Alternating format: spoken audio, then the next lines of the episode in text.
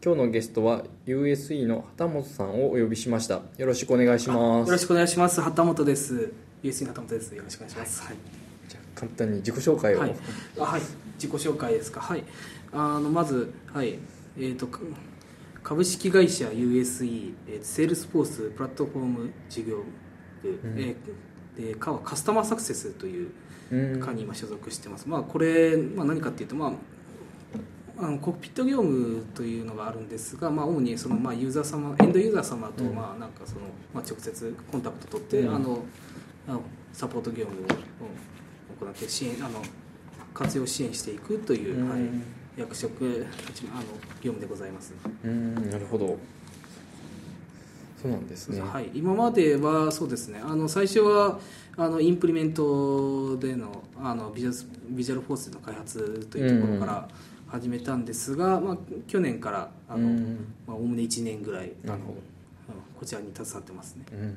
じゃあ割とこうもう少しお客様のところに行ったりとか業務に深く入り込むところをちょっとやられてるって感じなんですね。そうですね。はい。あの、い今まで割とあの、まあ、どっちかというとフロントよりはバックとうんいううん感じだったんですが、あのまあうんまあ、今回はああの今の業務はそうですね、うん。はい。まあなんかふもう結構一人で完結するってういうん。やり方も多くてしかもあの、まあ、あのそうですね。あの顧客もその複数社の並行で、うん。はい。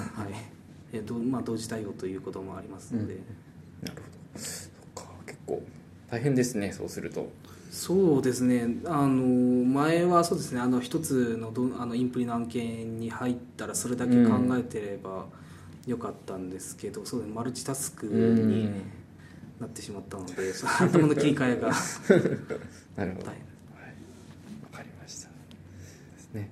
じゃあそんなところで自己紹介を終えて、はい。えっ、とまああの話いろんな話に入っていこうかなと思うんですけども、何から話しましょうかね一応ネタはいくつかもらっていて、まあ、あの去年の7月 5, 5月ぐらいですかあれ決まったのはアプリコンテスト。そうですね、ろえー、と5月に予選がありまして、6月の頭にそのファイナリストの,、うん。はい、あの最終選考があったと思います。ですね。AI アプリを作って、はい。結構盛大な感じであの優勝者を決めるみたいなのがあって、はいっていうところですよね。そうです。ねあの、はい、5チーム対抗のうん。プレゼンテーションをうんやりました、あのしきっと知ってる人は多いと思うんですけどどんなのを作ったんでしたっはい。そうですね。あのまあ一言で言うとあのロボホンがすげえ可愛いアプリっていう あれなんですけど、け、うん。あのそうですね、まあ、ユースケースとしてはあのうん。まあなんかそのあの実際にこれサンシャインあのサンシャイン水族館で実際やったんですけど、その水族館を水族館一通り巡るときになんかそのロボホンをすでに携えて、まあ、使うんですが、そのロボホンに対してあの話しかけたり、うん。うんまあなんかそのロボホンで、まあ、写真を撮るとういうん。ところを、あのセールスポースのアインシュタインうん。プラットフォームと絡めて、あのうん画像認識あのうん音声認識というものを実装していっうん。たアプリですね、よくできてましたよねなんか。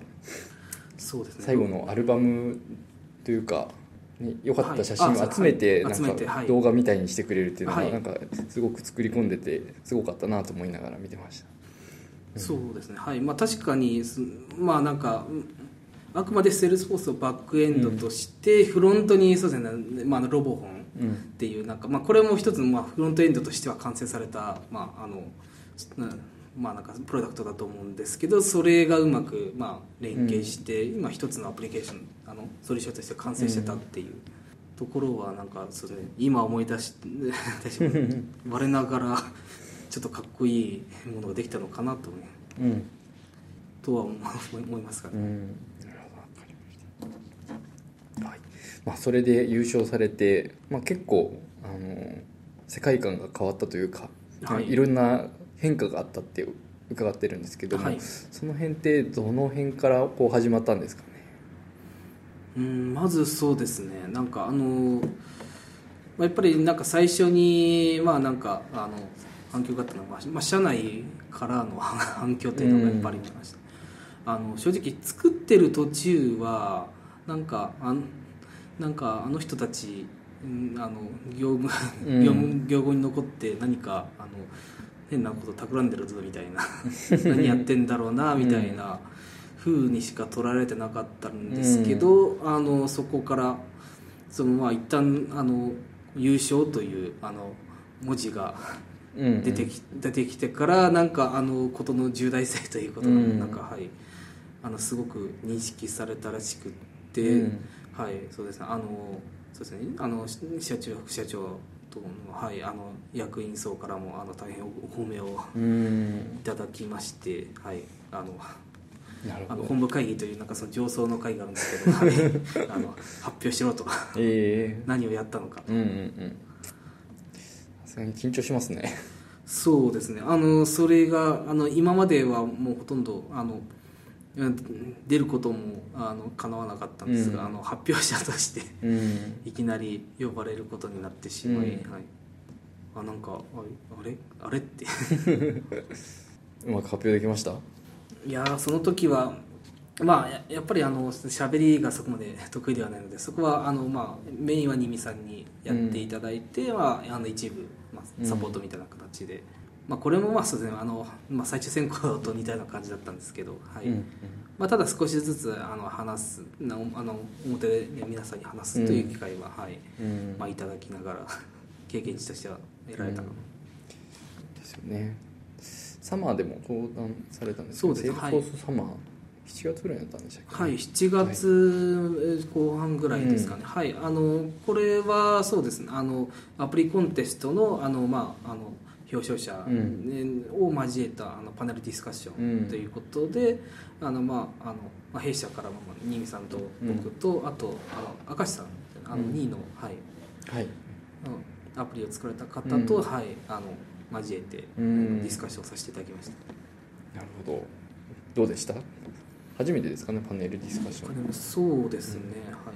あのそその場合ももう本当に社外の方がうん。なんか、まあ、200人ぐらいの箱で、はい、あの詰めかけていただいて そうですね。こんな機会はつ今までなくてはい、あれなんか今までの業務業務なのか何なのかこの世界一体何なんだ？そうですなんかそうですね。はい。あのーちょっとなんかああいうあの IT 系のニュースで、うん。なんかこういうイベントがありましたみたいな、うん。まああのニュースが結構出るんです。あのその自分がその被写体になってるっていう。うん。いいのかなと。そういう。びっくりしますよはい。ね、急だとパネルディスカッションって結構難しいんですけどちゃんと話せたりしました、まあそうですね。はい。まああのさすがにあのなんか事前にお題は、はい。うん。共有していただけたので、そうか。まあ3人だとまだ大丈夫ですからね、あのちょっと人数が増えてくるとネタがかぶる。はい、ああそうです。はい。まあそうですね、まあ、そこはまああのまあ弊社あの2人で出てましたので、まあそのはい。あのちょっとまあ役割分担しながらという話だったので、まあまああまり そうですね。うん。なんか、まあ、何話したのかってちょっとなんか今考えたらあんまり思い出せないうん。かなと思うんですけどはい。まあなんかその、まあ、新技術を使うことのなんか難しさうんですとか、まあなんかその、まあね、狙いなんであの1位取れたのかとかうん。っていうところのまあそうですね。工夫どころとうんいうところを話したと思ってますね、結構でかかったんですね。私見に行けなかったんで何してたんだろう。来られてました、サマー。7月の。どうだったかな。あれですね。プリンスホテルで1日でやったやつですね、だような気もするんですけどよく覚えてないですね。うん。お忙しかったですかね なかなかそうですねああいうのもまああのやっぱりどうしても行きたくても行けない。ってういう、ん。まあ。そうですね。結構ビジネス系のお題が多かったりするとちょっと足が重かったりとかするので、もしかしたら行かなかったかもしれないなと思いながら、うん。そうか。ねまあでもいい経験ができましたよね、はい。また登りたいですか？あの200人そうですね。今年そういうチャンスがありますかね？なんかコンテストが何か。コンテストはちょっと分かんないですけどね、はいうん。まあでもまああの本当にうんなんていうんですかね。まあなんかそのバックバックにばかれるまあディベロッパーだからこそなんかそういう機会を得て、そのディベロッパーからステップアップした何かっていう、うん。あのところもそうですね。あのなんか自分の視野が本当になんか開けて、うんなんかもうあのやろうとも何でもできるんだっていう。そうですね。なせばなるっていうのが本当がなんかあの実感できましたんで、う。ん。まあ、そうなんですよね。まあなかなかないですけどねそういう機会も。はい。うん。まあ出ればいつかは、ね、そういうこともありますからね。そうです。その点本当になんか、はい、ありがたい機機会だったと思ってます、で、えっと、サマーの登壇が終わってドリームホースの方。そうです。こはい。あのこれそうですね。そうね。あのアプリコンテストの、うん。まあ、副賞というれうん。形ではい。あのそうですね。久々の会 はもうアメリカは本当に初で、はい、あのそうですね。ドリームフォースの存在はもうなんかその5年以上前から、うん。はい、あのずっと知ってはいたんですけど、あのまあ、もう一度雲の上の話なのかなとうん。はい。あのそうですね。あの一応弊社でもあの、うん。その視察団みたいなのは、うん。あの毎回組んでいってるんですが、ちょっとそうですねここ最近降りてくる気配が あまりなくて、うん。あと何年後かなと思ってたら、今年だったと、うん。どうでした？いやあれもまあそうですよね。あのまあなんかその月並みな感想ですけど本当にあのサンフランシスコがうん。セールスフォースの街になってた、うんですね。まあとはいえ一角ですけどねあれ。あまあまああんまりまあそうですね。モスコーニまあ広いっちゃ広いですけど、ね。はい、なんかみんながあのなんかドリームフォースのあの、うん。そうプラカードを下げてて、うん。あのトレイルブレイザーパーカーも、うん。あの多くの人が 来ててみたいうんうん。なもうもうまあでもまあ英語付けというか、は いまあその辺そうですね。ブレイクアウトセッションとか、うん。あのキーノートはあの翻訳つけていただけるんですけど、まあ、ブレイクアウトセッションは基本全部英語なのでなんかん聞き大丈夫かなみたいな。聞けるかなみたいな。で一人で歩くのもなんかその大変かなと思ったんです。けど、うん。まあなんかまあでもすごいそれはそれで刺激的な、うん。あのもうこれだったらもうどこへでも 行けるぞと、はい、うんうん。まあでもあれなんですよね。ドリフモースはやっぱりこうセールスソース色に染まってるんで歩きやすいんですよね、そうですね。はい。まあその基本もうなんかある意味基本言語みたいな感じで、うん。そうですね、うんなんかなんていうんですかね。まあとり,、まあ、とりあえずアストロかわいいとか、ね、クラムチャウダー美味しいとかっていう。まあそういうそういう感想もあるんですけど、うん。はい、あの僕がそうですねドリームフォースでなんなんかよくわからないけど楽しかった瞬間っていうのが、うん。あのあれなんですよ。モスコニウエストに、うん。あのディベロッパーフォレストってあったねそこのなんかその入り口のところに、うん。なんかそのなんか毎日あの DJ さんがずっと曲を流してるんですよ、でそれでなんか6時になってなってなんかその一旦なんか締めみたいな感じでそこから何が起こるかっていうと、なんかそのウエストのフロンそのフロントにいる人たちがなんか踊り出すんですよね踊りますよね。はい。なんかそれよくわかんないけどあなんかグルーヴが発生してるなみたいな形で そのついあの輪に入ってしまいました。いい経験ですね、はい。あでもそうですね。いやなんかそこで思ったのがなんていうかうん。もう、あのなんていうかあのなんですかねこのなんか熱気とかその、うん。はいなんかそのそれの中心ってなんかその人なんだなって。いう、うん。はい、人の熱気がなんかそのまあなんとなくあのそうなんていうか志を持った人たちが集まってきてそれがなんかその一定の道になると、あなんかあのようななんか新たなムーブメントがうん。起こるっていう、はい、えーすごいですよ。アドミンセッションとかあキーノートとか行かれたんですか？そうですね。まああのキーノートははい結構、うん。あのなんかよくわからないですけどあの それもなんか報告資料みたいな話があったんでまあなんかまあ、まあ結構行ってはいました、いや一緒にウェーブとかしたのかなと思って。ああそれはあウェーブありましたっけ？なんかそこでなんかうーみたいな。アドミンセッションはいつもこう、よくわからないノリになるっていう。ああなんかアドミンとなんですけどなんかサクセスとかなんですかねなんあか。最近なんか分かれましたよねまたちょっなんかそのトレイルブレーザー集が、とうん。濃いところ。がアドミンなん。ですかね王様アドミンっていう。うん。あのくくりで。ですよね。なんかキーノートがすごくいっぱい増えててよく分からなくなってきてるっていうのもありますけどね。そうですね。キーノート一人で全部巡ることできないできないですよね。はい。かぶってあのる時ありそうですね。はい。ウエストとなんかさ、うん。ウエストのうウエストの上でしたっけ？なんかあとなんかあのサウスとあと、うん。なんかあの辺で並列でやっててどっち出ようかみたいな。うん。でもキーノート出てるとそれ以外出れないそうなんですよね。なかなか大変なんですよね。はい。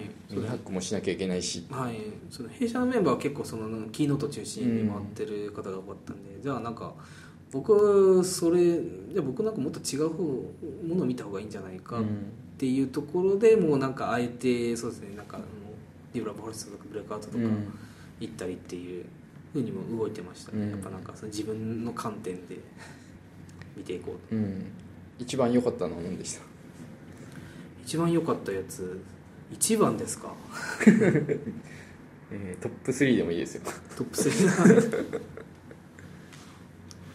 そうですね。なんか一番なんですけどまあなんかもともと楽しみにしていってたのがなんですかなんかあのロボティクスリッチっていう、うん。あのディベロッパーフォレストのコンテンツだったんですけど、まあなんかあまあなんかそのセールスフォースをバックエンドとして、うん。それをでそれであの、まあ、フロントとして、うん。あのまあなんかその産業ロボットがいて、でそれのなんかその、まあ、あのカメラを使ってそのうん。判断をああいったビジョンでやるとかっていう作業でそれをなんかその、まあ、内部で APEX で回して、あのフロー回していくっていう。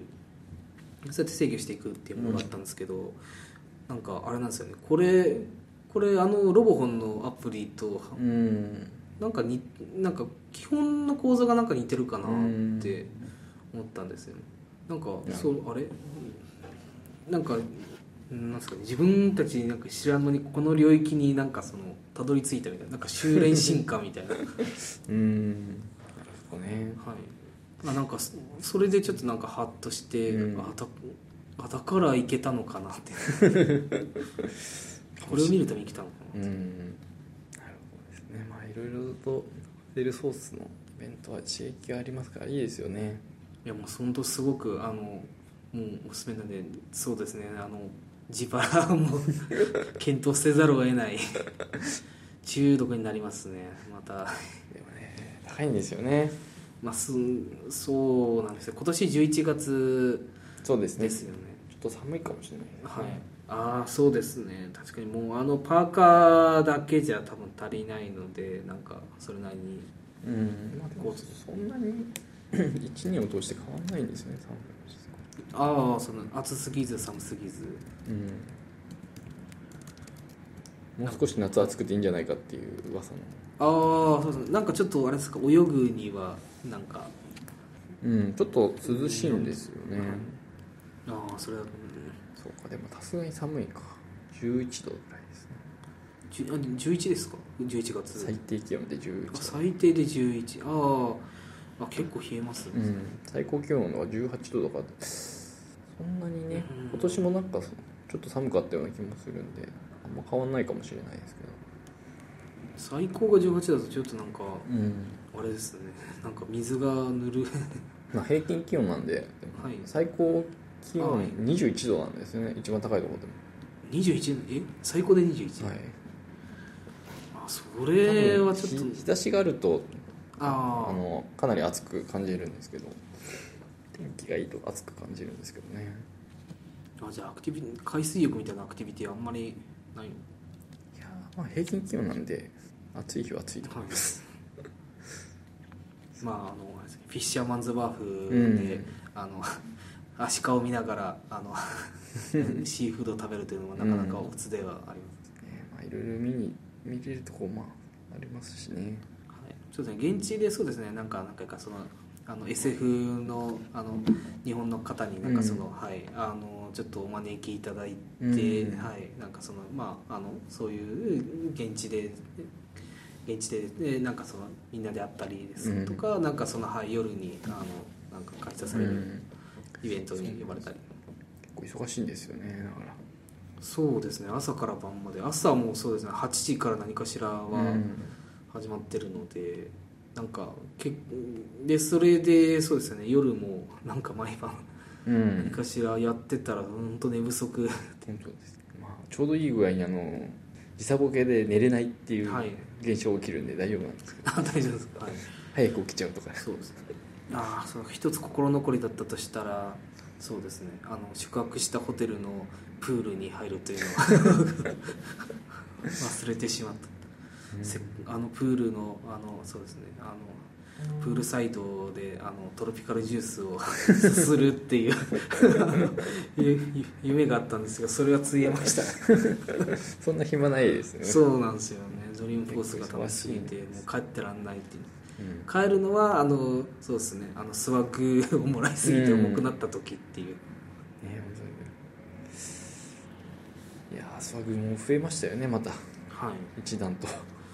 そうですね。あのあ今年からあれですよね。あのマックス君がデ デビューししたりしまして。やっぱり、うん、だいぶいろんなキャラが増えてきたんでアピとか、い、ろいろいるんで、はい。持って帰るのが大変だなと思いながら。そう。あそうか。今年のテーマはそうですね。結構カスタマー360が元になっててなんかその、うん。まあまあなんかそうですね。キャラクターもそうですけどなんかそのミュールソフトっていうのがなんかかなりなんかあの、うん。コアになってた、うん。うん、イベントでありましたね。なるほどですね。ドリームフォースはそんな感じですかね。そうですね。なんかあのうんなんかだんだんそういうなんか思い出話が。濃密なよくあの日々でしたのうでん。語ると思い出してきますね、は いそうですね。懐かしいなって感じですねもう。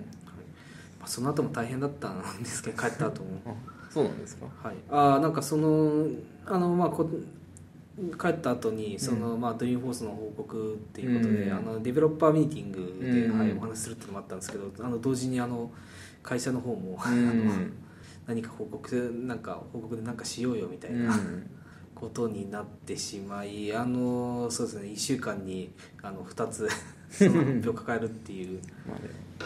まあまあ同じ内容でいいんじゃないですか。あまあ、まあそうですね。まあ基本、まあ、ベースは同じ内容で良かったんですけど、まあやっぱりちょっと、まあ、ディベロッパーミーティングの方はなんか自分用にスライドを作らないといけないと。うん思われまして。ですね、まあ大変なんですけどでもあれですね皆さんがその自分を喋ることに対してなんかその、はい、なんか興味を持ってくれてるっていう事実もなんかこれはなんていうか、はい、あの頑張んなきゃいけないなとうん励みになりますね、そうですね。コミュニティ活動が増えてきたのはその辺からですかね。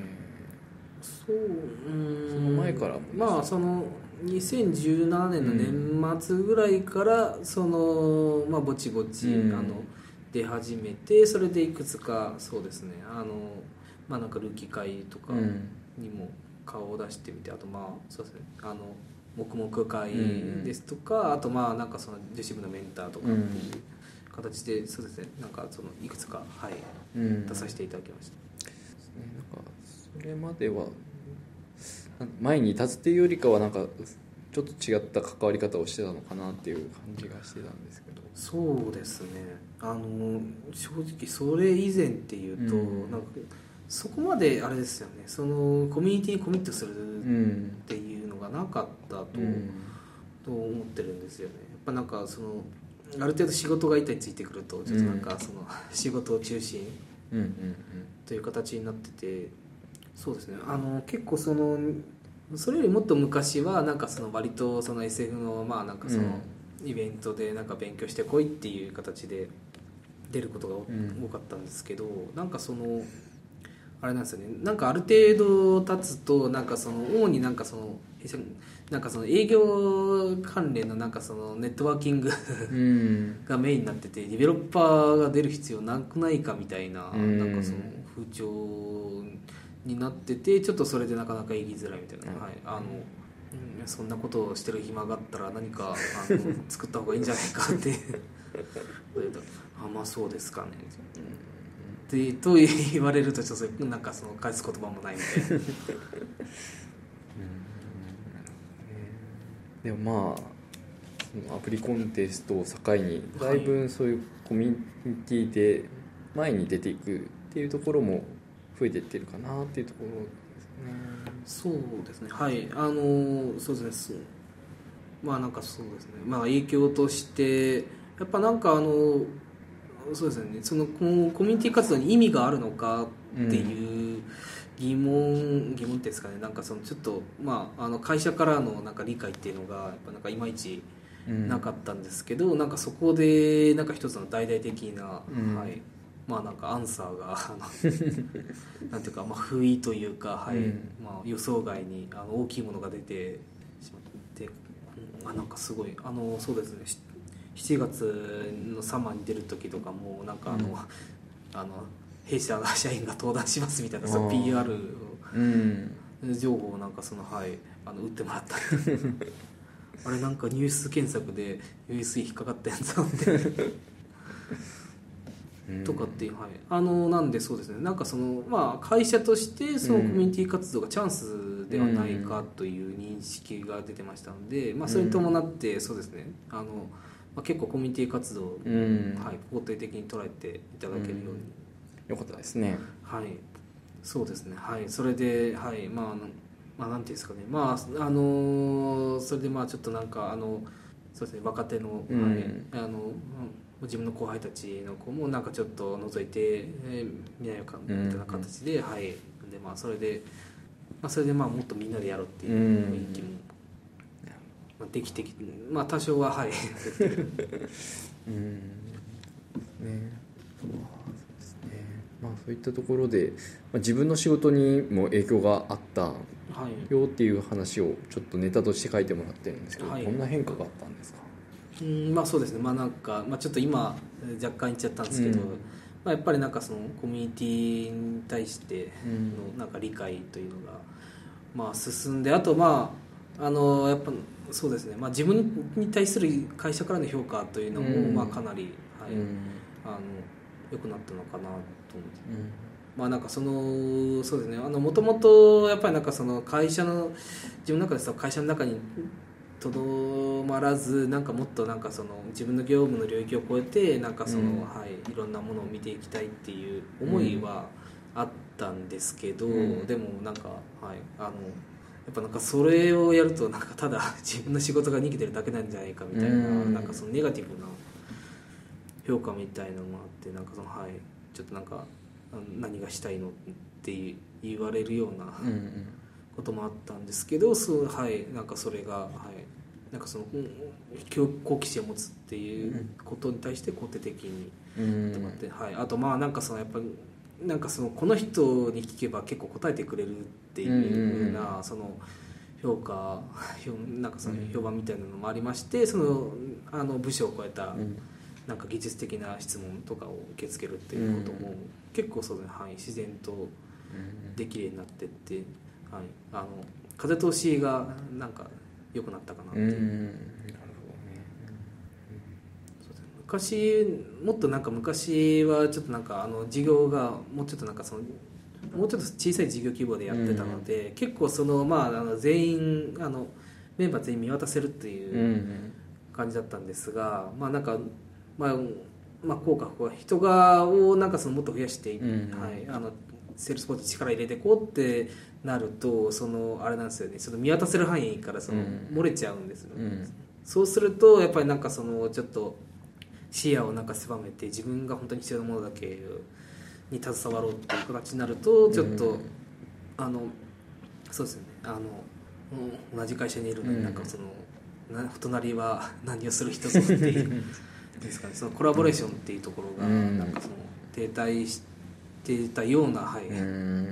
ね人が増えるとそうなっちゃいますよね。はい、まあ、新しく入ってきた人は、まあ、何やってたか。そうだ、はい、まあそうです。そういうなんかその本当にあのなんかいきなりい。きなりというかなんかそのまああの案件の都合でなんかその開発とかなんかそのまあ技術的にあのカスタマイズとかしなきゃいけないんですけどそこで技術的な課題が出てきて、うん、あの誰に聞けばいいのかなとかう、ね、はいそこで、はい、あのそうですね、トレイルブレーザーがいるぞ、あの、うん、あのアプリコンテストで、うん、そういうなんか社外のコンテストで活躍できるほどの人がういるんんだから、うん。あのあの人に聞けばという、うん。ね。なんか指標みたいなのはい。旗本さんの後に続いてくれそうな人は出てきてますか？ああそこですか。そうですね。なんかうーんなかなか いないというかなんかそうなんですよね。話せばわかるみたいな、うん。あの人は、まあ、いるいるいるんですよ。いるんですけどそこからさらになんかそのコミュニティとかその社外になんかその出ていこうっていううん。ところ、はい、かつまあそうですね。まあなんかそのまあその開発力とかうん。まあ経験とかそういうものがなんか備わってるとかっていうそうですね。そこら辺がなんかまあそつなく揃ってるっていうとちょっとまだ、うん。なんかその部分的にはなんかそのはいあのすごい技術的に優れてるとか、はいあのそういうなんかはいコミュニケーション能力も高くとかっていう、はいのはあるんですけどそのはいちょっとそうですねまだ誰を 誰が続くのかってとこがうんそうですね。悩ましいですね。やっぱりこう一人でずっとやってるのも大変だしはい、はい、誰かと一緒にできるといいですよね、ああそうですね。あのそれで思ったんですね。あのなんかその SF さんがパートナーニュースフラッシュって、あのありますよね。そのなんかそのあの毎月月次でなんかその、あのいろんなあのパートナーあ企業の情報を出してくれる、その中でなんかその社内でうん。なんかその、はい、あの3名以上レンジャーを取得されてる方が、はいうんはい、そのレンジャー取得数をご紹介しますみたいな話だった、あの実は お恥ずかしながら弊社ってなんかその今年の前半ぐらいは、うん。そこ入ってなかったんですよ。へえあのまあ、1人新見さんがいて、まあ、2人目として僕が、まあ、うん。レンジャーになってたんですけど、いないみたういな、んあれ？このあのもう何十人も社員がいてあのいてなんか SF, SF それだけの人数やっていながら、うん。あれ？いないうんところがあったんですけどなんかその今年のなんかその後半からあの月次で見ていくとなんかあれ乗ったぞみたいな。うんうん乗ったぞ。これこの流れをちょっとなんか維持してなんかその増やしていきましょうってい言っててじゃあ具体的にどうするみたいな形。うーんってちょっとなんか悩んでたらあれなんかまた見たら3人増えてるぞみたいな。あれってみたいな感じでなんかその自然発生的にそのレンジャーの数が増えていったっていう、うんそういう現象が起こったんですよ、えそうですね、あのそのその 8, 8人っていうのが具体的に誰かっていうのがいまいち実は 分かってないんですけど、うん。はい、でもこれは本当に何ていうんですかねなんかそのトレイルヘッドとかを進めて、うん。その自ら学ぶっていうことのそのまあなんか必要性に気づいてあの答えてくれたあ、まあ、そういう反自分が頑張った反響が少なからずはあるのかなと、はい、なるほど、ね思ってますね。だからなんですよね。そのその人たちに本当はあの なんかその、うん。そういう人たちと一緒になんですかね。なんかそのうん。USB バスっていうんですかね。なんかそういうものがでできたらいいんですけど、うん。ななんかそのコミュニティ出てくるとはなんかちょっと違うらしいんですよね、なん。なんか何が違うんだろうなっていうところは若干の疑問では。なんでしょうね。はい。うん。何なんですかね。なんかそのあのあれですか。すあの SF さんのそのなんかサクスあのカスタマーサクセスであの、うん。ウルフパックって あのなんかあのなんかよくプレイズのアイコンとかで、うん。ああはいはい。あのなんでなんかそのウルフパックの意味って僕はなんかそのなんかそのチームワークでうん。なんかそのみんなで頑張ってなんかその目標をたなんかそのはいもう目目目標的っていうんですかね なんかみんなで取り囲んで、うん。連携してっていうことだと思うんですけどなんかその弊社のレンジャーはなんかそうですね。なんかその一匹狼というか むしろあれ狼ですらなくて虎なのかなみたいな。そういうなんか群れる習性がそもそもない生物なのかなみたいな。そうですね。不思議な はい。せめて社内の人は補足していきたいですよねそうなんですよね。そのはい。ちょっとはい。どういう人たちなのかなっていうのをちょっと、はい。ちょっとおいおい、はい、深掘りしていきたいと。は思ってなるほどね。いろいろと。まあね。コミュニティだとやっぱり自分のプライベートの時間を使うことになりますしね。そうですね。はい。あトレイルヘッドは好きでも コミュニティでなんかその、はい。なんかその人とコラボするとまたちょっとなんか違う、うん。うんえーまあそういう人も。出てきてもらえるといいですけどね。はい。うん。まあ、そこははいあのそうですね。あのいい若手がいると思ってます。期待はしてます。そうですね。いろんな形のコミュニティも増えてきているので、はい。入りやすいところから入ってもらえればいいなっていうところですよね。そうですね。はい、まあ、多分これからなんかあのまあし新まあ新しいあの最近ですとあのサービスクラウドの、うん。はい、コミュニティも最近、うんそうですよね、はい。じゃああれですね。畑本さんが登壇するから写真を撮りに来いっていうので。あ僕の写真あのあれですか？そのあのトレイルブレザーの。そうそう ああれ。登壇してる姿を撮ってもらわないと困るっていうのでこう呼び出せばいいんです。ああそれで、はい、あれそういえばそうですね。あのトレイルブレザーのうん。なんかその写真ってどういうタイミングでなんかあれなんですかね。結構そのあのセールスフォースの宣材として出てこられてる方ってなんかその僕あれ結構憧れてるんですけど、大体毎年1回サマーのタイミングとかで撮るんじゃないですかね。ああ、うんそうなんですか。あじゃあでそれ多分は登壇する人とか、はあの補給しないといけない時ははい。別でまたワールドツアー東京の前とかも撮ってたりはするっぽいんですけど。ああそれはそうですね。じゃあ今後に まだできることが いっぱいあるってことですね。うん。ね、こう無料素材になるっていう。はい。あもうですね。あのエゴサーチが ますますはかどりますね。ああそうですね。はい。あそっかそっか。それも一つの変化ですよね、うん。あのエゴサーチしてなんか自分の名前がよく出てくるようになっちゃって前はそうですね自分のフェイスブックアカウントぐらいしかうんうんうん。なかったんですけどなんかそのアプリコンテスト絡みの話ですとかそうですねはい他のなんかうん。SF 絡みの話でもまあ出てくるようにうん。なりまして。いいですね。どんどん有名人になっていくはい。ねコミュニティについてはそんな感じですかね。そうですね。コミュニティについてはって。なんかそういえばなんかその大事なことで言わせてあのなんかライトニングチャンピオンっていうはいはい。制度が、はい。あのまあ、日本でも今年から始、今年あのああれか。あのアクティベーションは去年あたりからやられてたんですか？ね、ああどうなんでしょうね。はいライティングチャンピオン今年だったような気がしますけど、まあ、どういった基準で選んでるかってよく分かってないんで、そうですね。あのそれであの今年、うん。今年ねあの去年のま暮れぐらいから、うん。あの日本でもその、はい、ライトニングチャンピオンうん。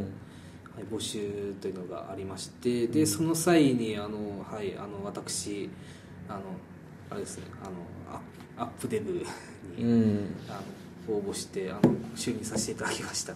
うんおめでとうございます。はいありがとうございます。何やるんですか？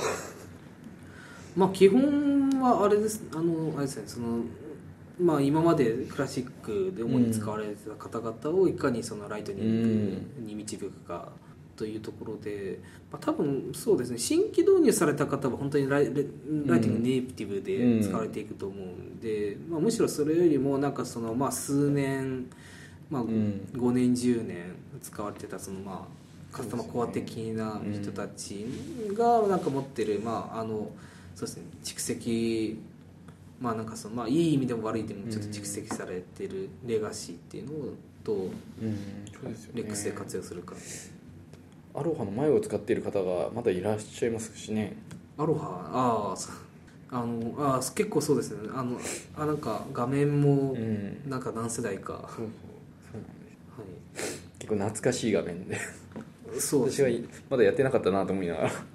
はい、ああそうだ。弊社のコックピット業務でもあの結構そのはいあの昔あのそのサポート対象としてうん。いろいろな会社とご契約させていただいてるんですけど、そうですね。時々「おっ!」っていう。なんか僕の知ってるクラシックとは違うな。なんあのあれなんですね。その Windows7 以前のなんかその,、あのクラシック。あのいクラシックテーマみたいな感じの。クラシックと言いながらまだモダンだなっていう感じなんですけどね。その1個前はだいぶ違いますもんね。そうですね。その Windows XP と2000ぐらいの差、ねライトチャンピオンか。そうですね。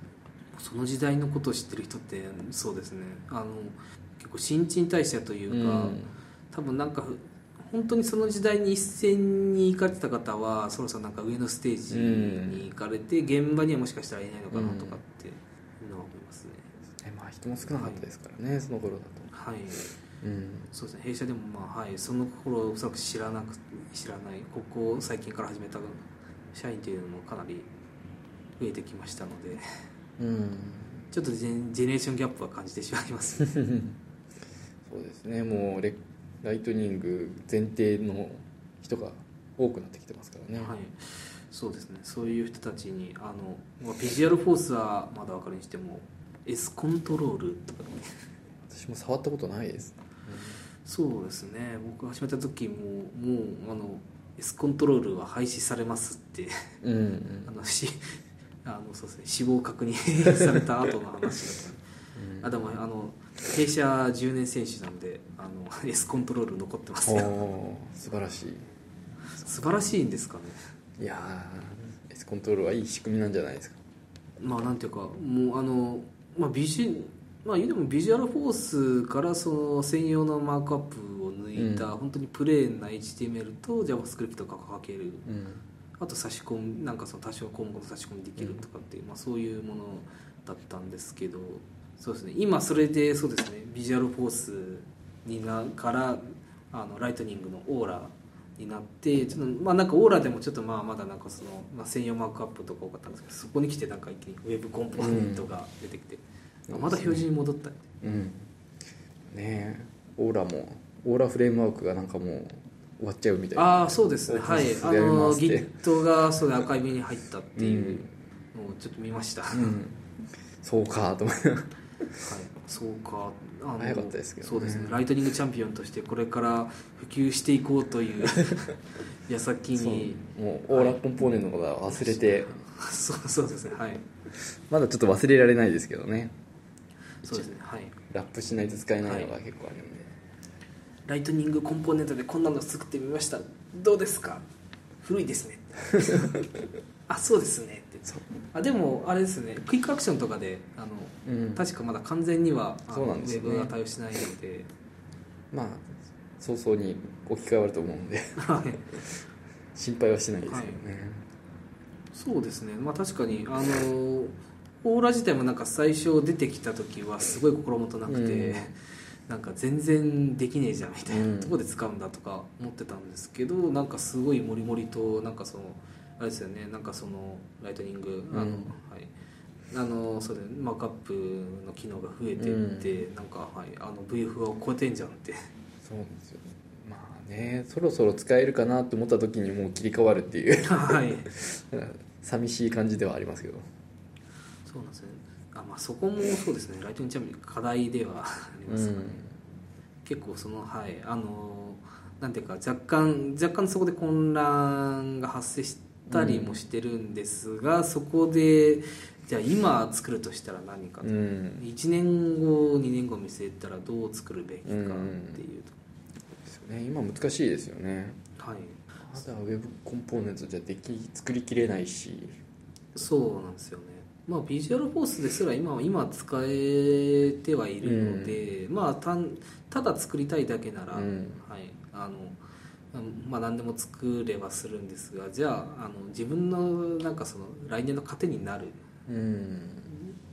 なるものとしてなんかその何をやっていけばいいのかっていう、ねまだなんかうちあれですね VF の上でリアクトとか動かした方がいいんじゃないかみたいなああそうですねあったりなかったりっていうのがありますからねそうですね。まあ SF としては最新のそうですね。JavaScript を使えば別に、うん。それが使わなくてもあの十分書けるというふうには。ちょっとそうね。あのビジュアルフォースうんマークアップ一筋でうん。とかでやってるとなんか浦島さん。そうですね、はいビジュアルフォースのマークアップはどうかなっていう気がしますけどね、はい。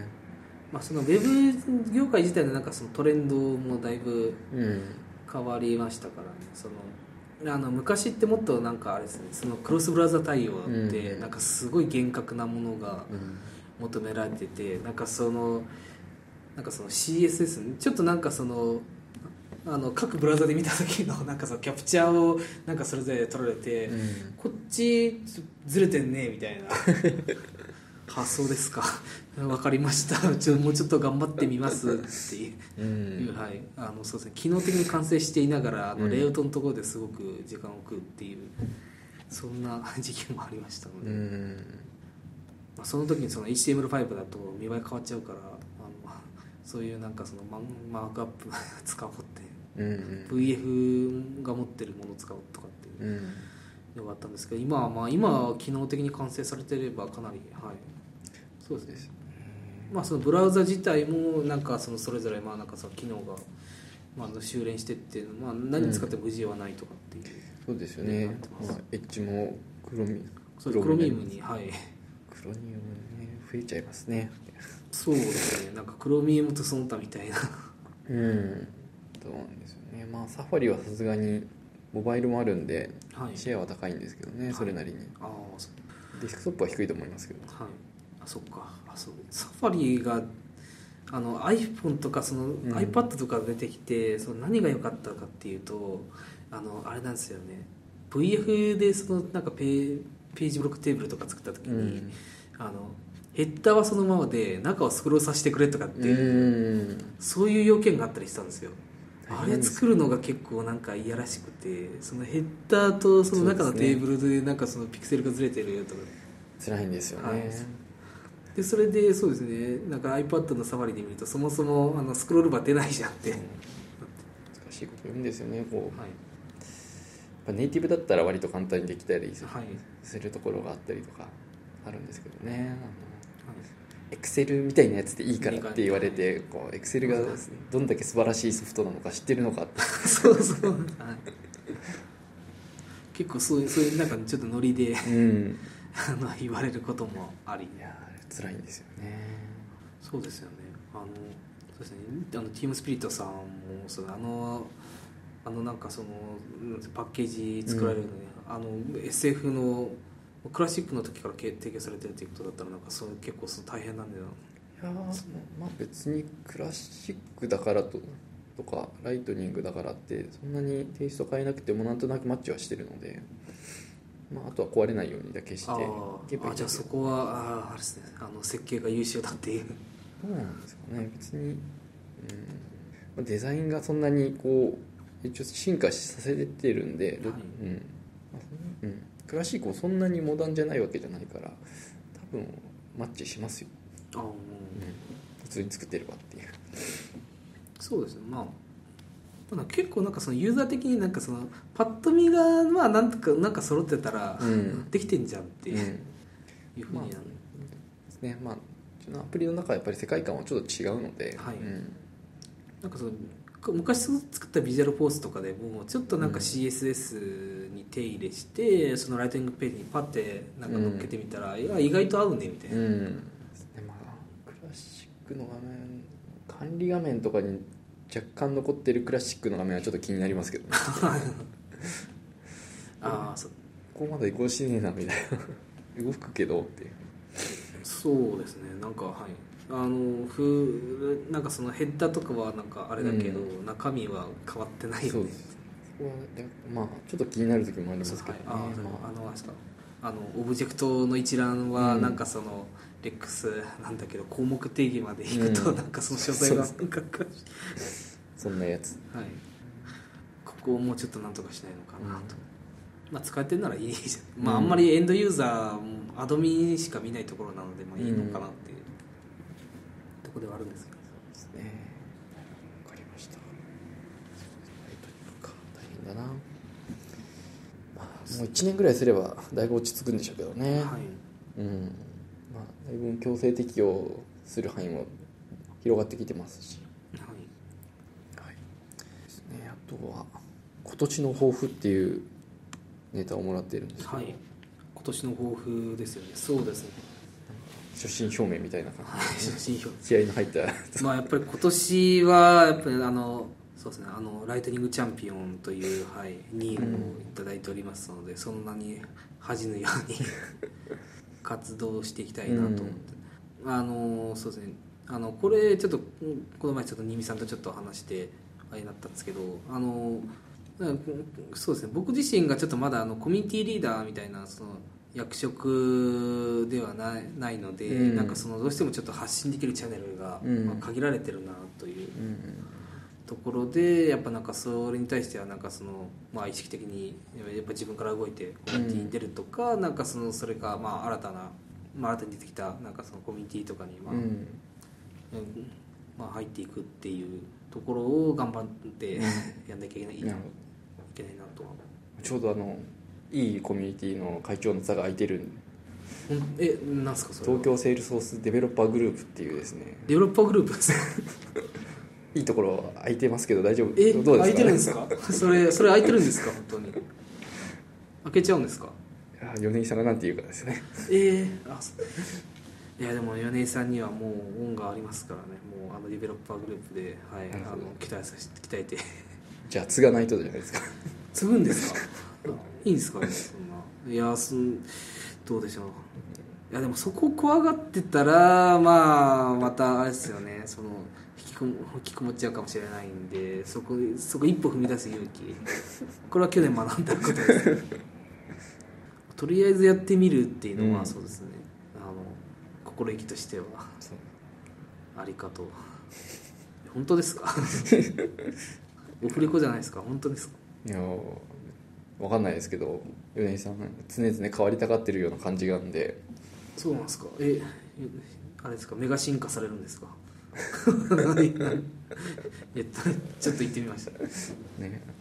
やらしてほしいんだけどって言うと譲ってくれるかもしあれない。わかんないもう長いですからね米井さん。ああいつからやられてるんですかね。2012年から。あその時代から。初期からずっと変わってないんで。はい。ああコミュニティそうです。その時代からずっとやられてたんですよコミュニティ自体も。そうなんですよ全そなんかその僕なんかそのコミュニティその時代その SF はやってたんですけどコミュニティはやってなかったので、うん。なんかその辺の時代の変遷が全くなんかうん。知らなかったりするんですねアドベントカレンダーとかミートアップとかやってましたよ、ああやってたんですね。はい。まあ、1年間やって何もしない時もありましたけど。そんなこともあるさみたいな。来来年頑張ろう。そんな黒歴史を抱えつつ今の DG があるっていうね、うんまあでもそうそうですね。SF 自体まあなんか昔ああそうだこれはなんですかねちょっとなんかあの来週のあのディベロッパーグループのなんか LG のネタにもちょっと通じるかなと思ったんですけど、うん。昔の SF って結構そのなんか開発って結構なんか自分でし頑張頑張るっていうのが、うん。あんまなんていうんですかねなんかそのちょっとなんかサポートがそこまで、うんやっぱなんかその外資だから日本向けにはまあそんなもんかなっていうぐらいの状態でなんかその中で必死にやってたっていうのがあるんです、でそれでそうですねあの弊社の人のの結構そのうんなんか中堅層、そのまあなんかその10年前ぐらいにそのまああのまあ最前線にいた人たちってその時代からその時代の感覚でちょっとなんか生きてるうん人たちがいて、まあ、それがちょっとあれですねそのコミュニティとかにあんまりなんかそのコミットしない理由になってるのかなっていうのも思いますね。そのはいそのひなんていうんですかその、まあ、公式のとかのそういうコミュニティとかになんかその、うん。頼って得られるものが そこまで期待してないというか、うん。昔からでもユーザーグループは昔から結構ありましたからね、うん。ですね。まあユーザーグループだとそんなにこう外に広がっていく感じではなかったですからね。あーあーそうですね、まあ、実際僕も知らなかったので、うん。その時代にだ何をやってたのかと。うんうん。トレイルレーザーっていう定義をし直してアドミンの人たちを巻き込むのが成功してから急激に盛り上がってるところありますよね。まあうまいなっていう感じですよね。もう僕はその辺の時代だったんですね。あのあれですね。まずなんかとりあえずビジュアルフォースの勉強するなんかそのこのなんかそのいいタグはないかってね。調べてみようってあの英語のなんかそのリファレンスが出てきて、日本語はないのか。今回のリリースは出てないねって。困ったね。化されるので割と古くから日本語になってますよね。なんか本当にその時代だとなんかその日本語のドキュメントが更新されるのがそのなんか、うん。あの1年に1回とか、うん。そんぐらいのペースだった。確か気がするなんかそれでし検索検索ってやったら「あまたこのサイトか」って見たよって。他にないのって。そうですね。あのウフルさんとかなんかその時代からお世話になってます、にね確かに懐かしいね。今はなんかそのいろんな会社から、はい、あのその SF の,、はい、あうん。のナレッジ発信していただけてそれで、まあ、ヘルプも見ればかなりうん。載ってるしでそれで具体的にはトレイルヘッドで、うん。あの普通にもうさハンズオンできてある。うん。こんな素晴らしい環境ないな。えこれだったらなんかすごいなんかもう確かになんか未経験からなんかそのもうなんていうかあのこんなふうになれると思いませんでしたっていう話も、それもそれはあるなと。うん。だからちょっとなんかもうあの若干老害みたいな感想なんですけど、はい、今の今から始める人たちは絶対恵まれてると思います、うん。じゃあ一旦終わりましょうかね。はい。はい。じゃあ締めの言葉ですけども、はい。えー今回はマイグレーション .fm エピソードいくつ？いくつなんですか？ちょっと待ってください。えっ、と33です。ねえー33になります、えーご意見ご感想ご要望は「ハッシュタグマイグレーション FM」をつけてツイートしていただけると幸いです。iTunes の評価や感想などもお待ちしておりますのでどうぞよろしくお願いします、えー今回のゲストは親方でした。ありがとうございました。親方になっちゃ う。ありがとうございました。親方です。ありがとうございます